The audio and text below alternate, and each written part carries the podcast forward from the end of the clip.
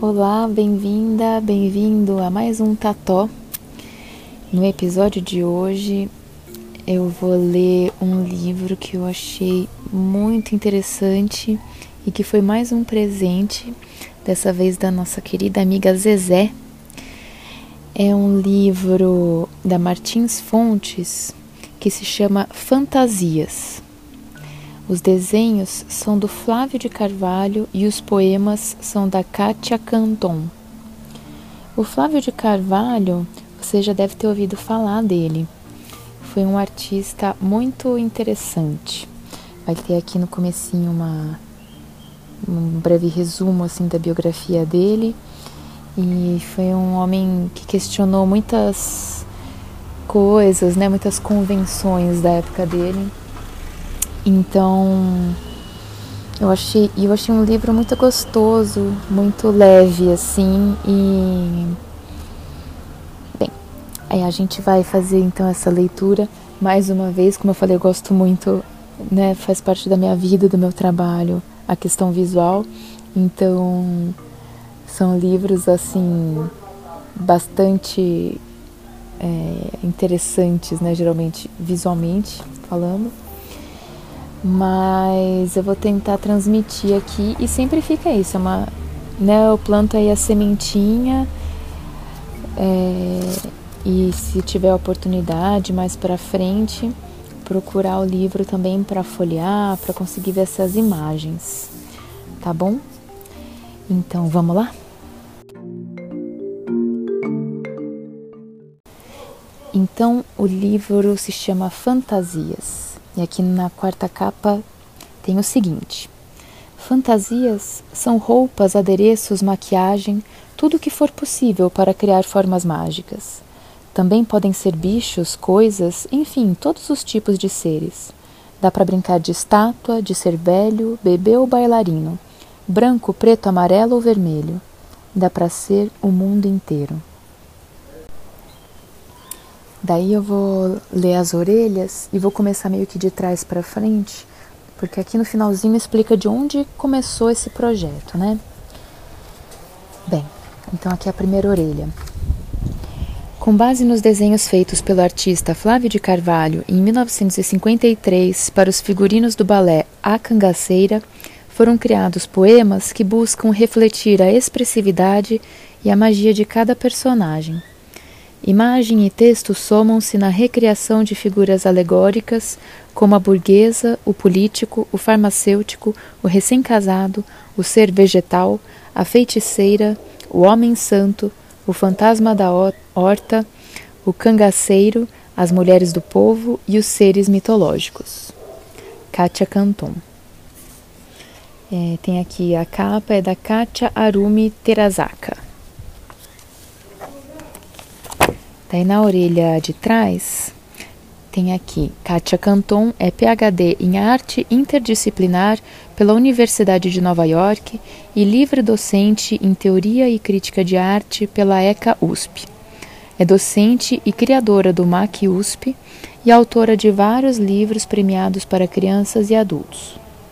Pela Martins Fontes publicou João e os Animais, Fábulas Brasileiras, um roubo do arco-íris, uma fábula sobre as cores, Retrato da Arte Moderna, Prêmio Malba Tarran, melhor livro informativo 2002, da FNLIJ, que acho que é a Fundação Nacional do Livro Infanto Juvenil, né? E aqui é a explicaçãozinha breve. O projeto desse livro originou-se de um evento educativo com crianças e jovens realizado pela autora no MAC Ibirapuera, né, Museu de Arte Contemporânea do Ibirapuera, em São Paulo, por ocasião da exposição Plataforma 450, cuja primeira curadora foi Elsa Ausenberg, no primeiro semestre de 2004. Agradecimentos especiais a Helena de Carvalho Criciúma, sobrinha do artista Flávio de Carvalho. Então, vamos lá. Tem aqui a dedicatória, tá? Para João Roberto. Esse livro, a primeira edição foi em 2004.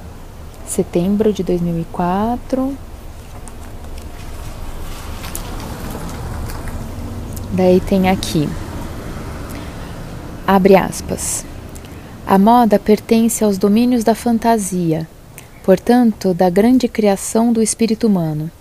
É pelo uso do traje que o homem e a mulher ousam entrar em contato uns com os outros. É essa ousadia que permite a existência e a realização de laços afetivos. Fecha aspas. Flávio de Carvalho, é, em Um Homem Nu e o Homem Vestido, A Verdade Passageira. Isso foi publicado no Diário de São Paulo no dia 11 de março de 1956. E daí tem aqui uma foto do artista vestindo o traje New Look em 1956. É a fotinho que tem também o, o recortezinho dele, né, que tem na capa que ele tá assim com uma blusa de manga bufante, uma saia, uma sapatilha, né? Imagina em 1956 um homem saindo na rua de saia, né?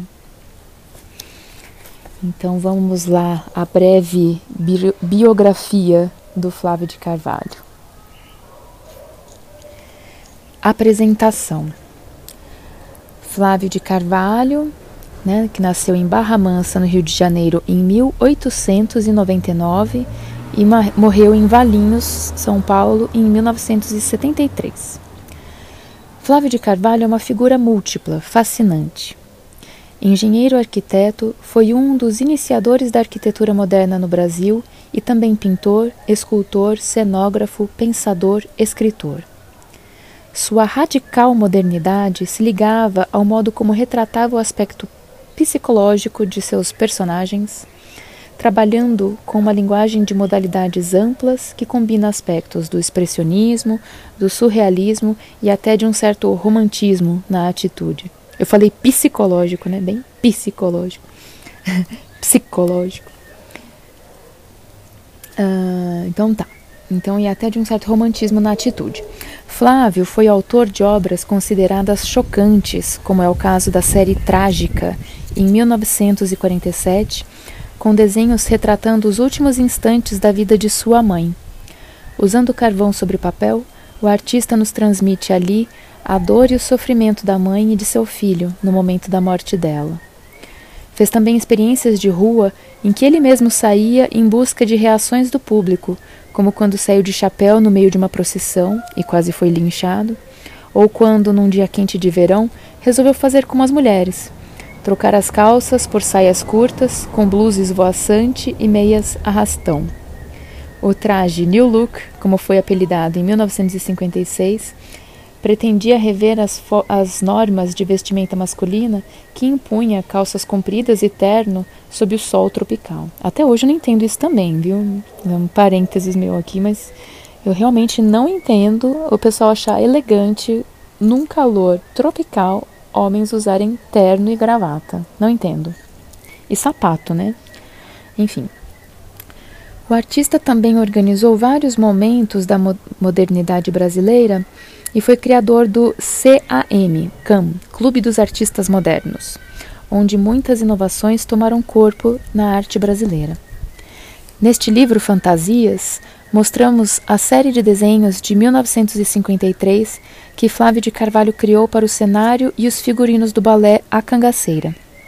A coreografia foi criada para o Balé do Quarto Centenário, comemorando os 400 anos de São Paulo em 1954. Em sua estreia, o balé, coreografado pelo húngaro Milos, com música de Camargo Guarnieri, provou ser um fracasso, pois o público não estava preparado para tal inovação. Mas os personagens criados por Flávio para serem vividos pelos bailarinos tornaram-se inesquecíveis no passar do tempo.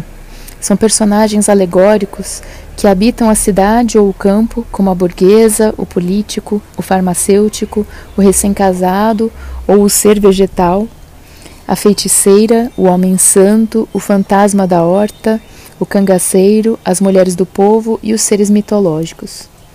Eles são fortes, coloridos, divertidos. O poema criado para cada um deles busca refletir sua expressividade, sua magia. Somando texto e imagem, você pode recriar essas figuras, essas curiosas fantasias. Você pode ainda visitar os desenhos feitos por Flávio de Carvalho. Eles hoje pertencem ao acervo do Museu de Arte Contemporânea da USP, que fica na cidade universitária em São Paulo. Kátia Canton. E daí agora vai finalmente começar né, o trecho dos poemas, mas só indo para o finalzinho, estou indo no vai e volta, né? No final onde tem assim a legenda né, de cada de cada gravura, de cada desenho. Então fala, né, guache sobre cartolina, tem as medidas. Então deixa eu dar só uma olhada breve. Mas eles têm em média entre 60 e 40 e poucos centímetros de, de medida, nessa média, às vezes 30 centímetros tal, e são feitos, é, são gravuras de guache sobre cartolina.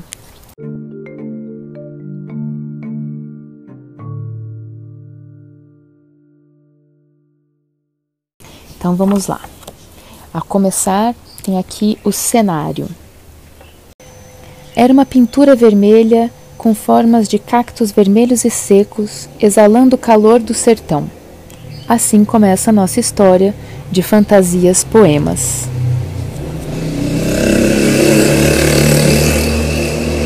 E passa a moto. Então, o farmacêutico. O farmacêutico mistura misturas, vende remédios, cria fórmulas formidáveis. Você não imagina o que pode sair de seus potes. Pó de mico velho brasileiro, creme de combate ao esquecimento, pomada de pimenta de mel azedo, esparadrapo para colar dúvidas, gargarejo para risada de saci, supositório de raiz de roseira azul, xarope de macarrão, gaze de pó de açafrão. O farmacêutico brinca com as matérias do mundo e inventa qualquer coisa que se esconde dentro do seu chapéu. Ele é um cientista maluco. Inventa o que quer e faz brotar flores de seu casaco para espalhar cores pelos jardins das grandes avenidas. A feiticeira. A feiticeira é faceira, é fashion. Ela faz feira toda quarta-feira. Compra uma porção de coisas estranhas para fazer receitas mágicas. Escolhe grilo frito, aranha peluda, barata melequenta, batata estragada, luva furada, meia com chulé, caveira buraquenta. Com seus cabelos verdes e os lábios pintados de carvão, ela solta risadas de bruxa enquanto mexe o caldeirão joga tudo dentro e faz poção para o coração. Carrega móveis malabaristas de magia. A burguesa. A burguesa tem cintura fina. Ela faz compras nas lojas mais chique. Se veste com esmero. Fica horas no espelho. A mulher burguesa usa saia rodada e listrada, luvas, gravatinha e chapéu. Mas tudo nessa mulher é sério. Tudo fechado, lacrado, bem comportado, zíper, fecho e laço. Nada de pé descalço, cabelo solto, umbigo de fora.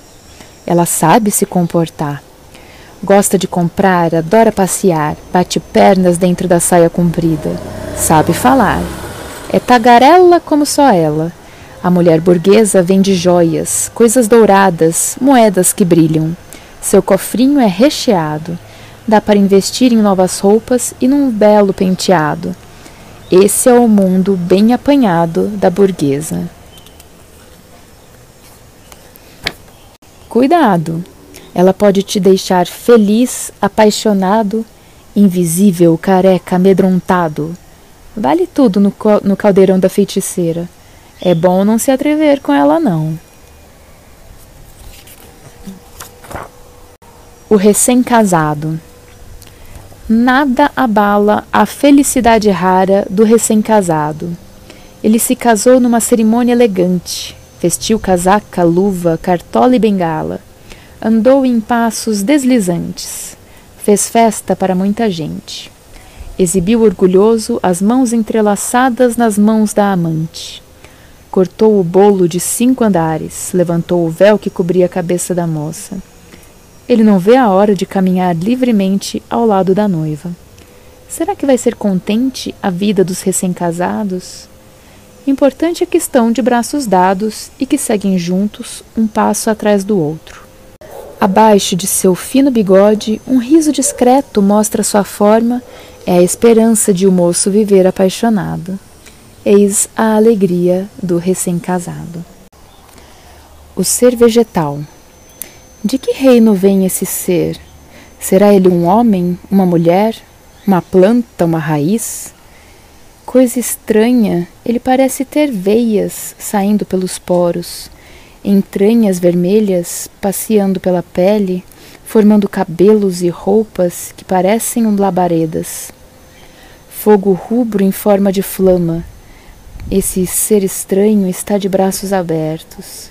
Parece pronto a se entregar, como um broto que esparrama suas raízes pelos canteiros do mundo. Ensolarado, com sua cor amarelo, amarelo avermelhada, ele quer dar vida a tudo que enxerga. Esquisito ao extremo, ele pode ser um ET, pode ser um ser que vem de Marte, de Vênus, de Mercúrio, alguém que vem do calor, que acende, dá choque, que vibra, explode? A professora. A professora é a protetora do saber. Ela ensina a ler, ela ensina a fazer contas. A professora dá bronca em quem tem preguiça de pensar. A gente precisa se esforçar para agradar essa moça.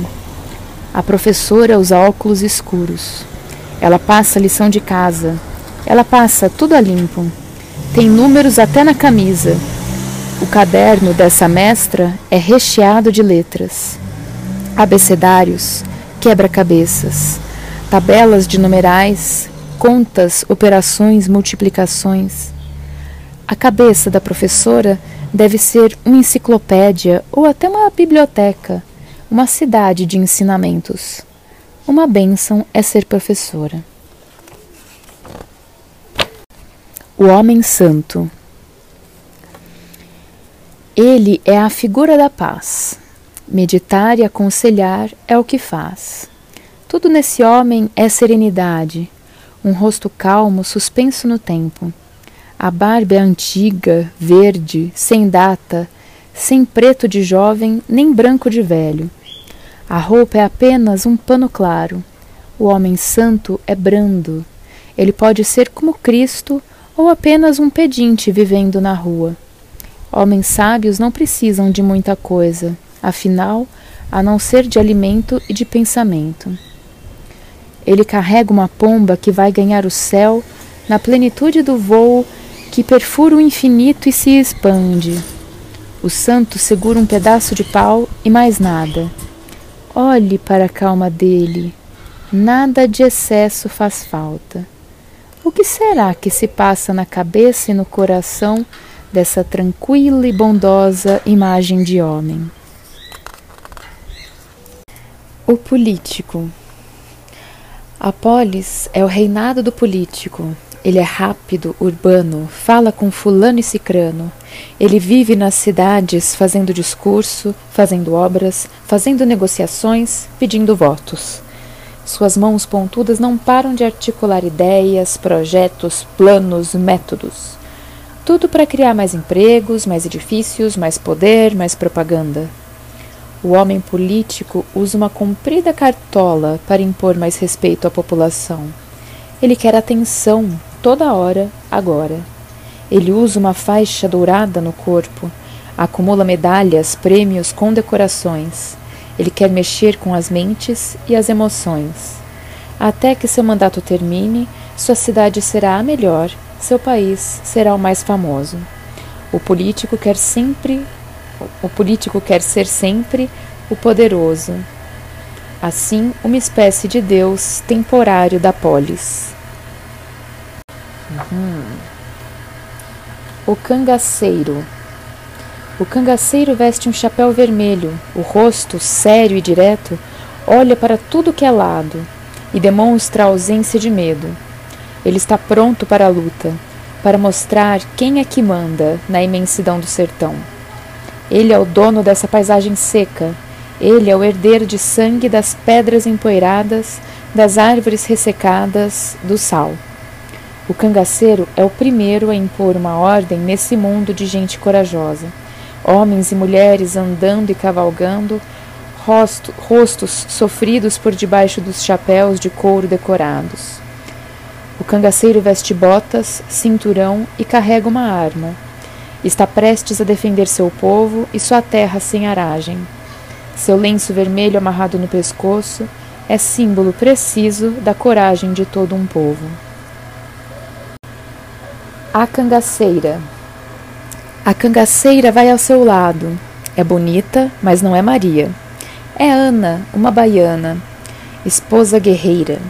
É mulher forte, a primeira.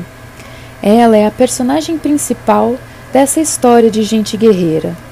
Viva a lutadora cangaceira que pode ser protetora, que pode lutar contra o inimigo e faz chover no, no chão seco do sertão. Ela tem cintura fina e músculos largos. Ela ergue duas armas de fogo. É boa de graça, é boa de briga. Um detalhe que vale: a cangaceira carrega no chapéu vermelho o desenho de uma brilhante estrela, uma guia certeira. A gente centrifuga e grava. O trabalhador. Magrinho de tanto trabalhar, com as mãos, com os braços, com as pernas. Ele não para um minuto. Tem várias pás ao redor da cintura. Faz serviços de tudo que é tipo. Cava buracos na terra, mistura o cimento com a cola, elabora misturas para erguer muralhas e construir moradias de todos os tipos e tamanhos. Não se admite sentir preguiça. O trabalhador é um operário padrão. Tem que dar de comer à família. Tem nenê e esposa. Ombros erguidos, o operário tem dignidade e coração. É ele quem constrói as casas, os edifícios, toda uma nação. Sem a mão de obra de uma pessoa, não dá para se ter abrigo, não há um prédio sequer erguido. É preciso força e dedicação. O fantasma da horta. Ele não é bem um fantasma, é mais assim um arlequim espantalho triste feito de poses sem fim. É uma estátua, de roupa listrada e gola verde, redonda e empinada. Prostrado no meio da plantação, ele ali fica, dia e noite, chuva e sol, inverno e verão. Então, não tenha medo dele não. Se for mesmo um fantasma, ele é do tipo bem camarada, desses que só espantam nas noites, na noite, os bichos que comem a alface, a escarola e o almeirão. O fantasma da plantação faz uh para defender a terra de uma possível invasão. No final, acho que ele é muito bacana, pois garante a todos uma boa alimentação. Os seres mitológicos.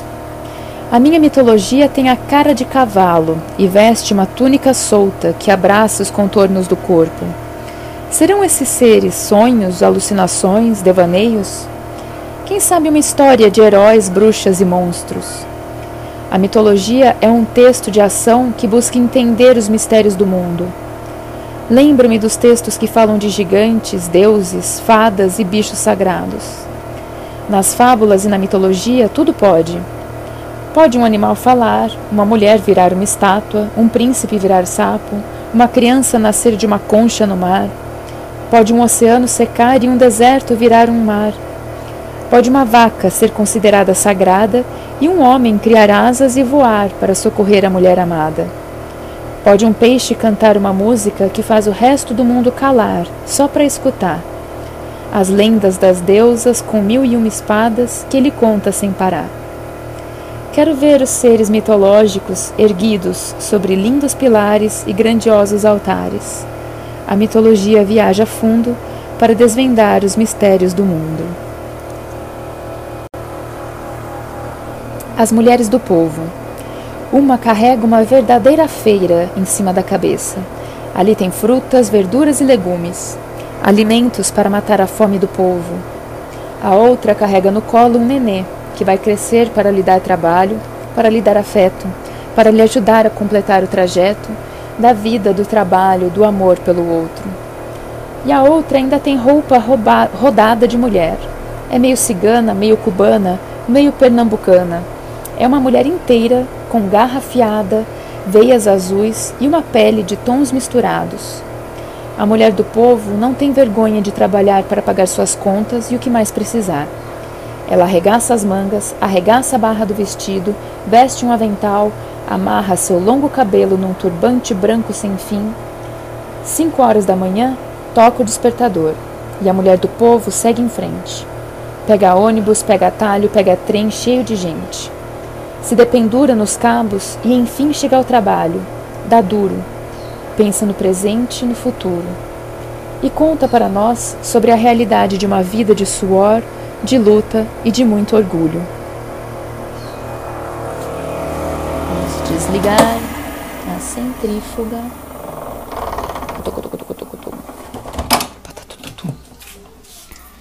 Segundinho, segundinho. O caipira. Matuto reuniu seu patrimônio tosco numa trouxa de roupa pouca e partiu para uma longa viagem tentando a vida nova na cidade. O caipira vivia plantando suas sementes no solo. Laranja, manga, abacaxi. No quintal de sua casa tinha fruta no pé e no chão. Mas não tinha dinheiro nem sofisticação. O caipira passava os dias e as horas olhando pela, da janela para fora.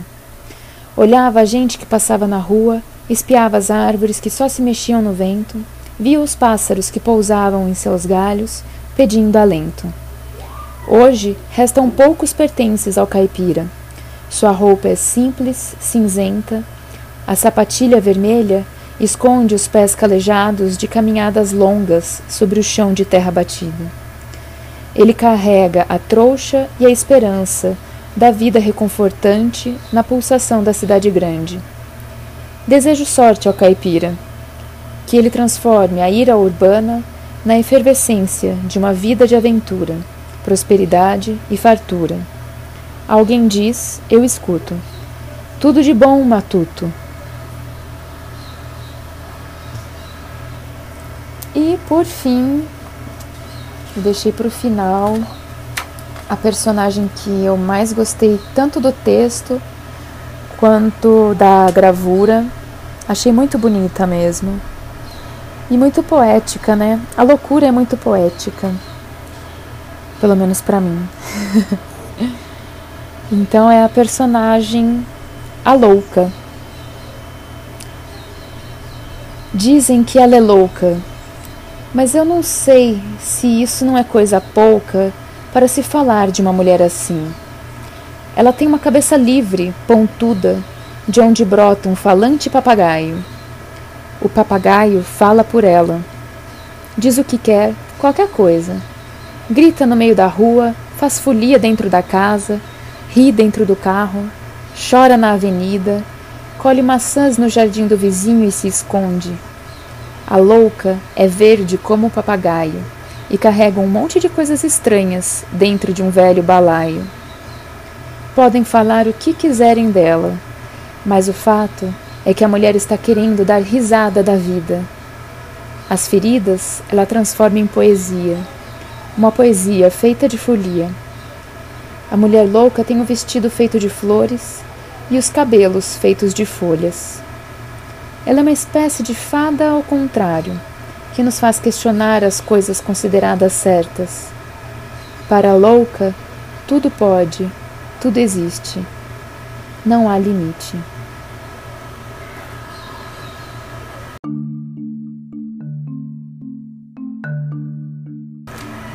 E é isso. Essa foi a leitura do livro Fantasias, sobre os desenhos do Flávio de Carvalho, com poemas da Kátia Canton. E eu achei muito bacana pela brincadeira, pela proposta livre, leve e, e despretensiosa. e me permitiu também daí fazer essa leitura mais solta, né, de brincar com a ordem das figuras. E espero que vocês tenham gostado.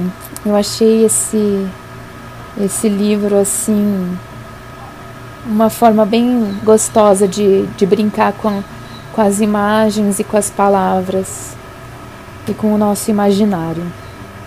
Então, até um próximo Tató. Um beijo.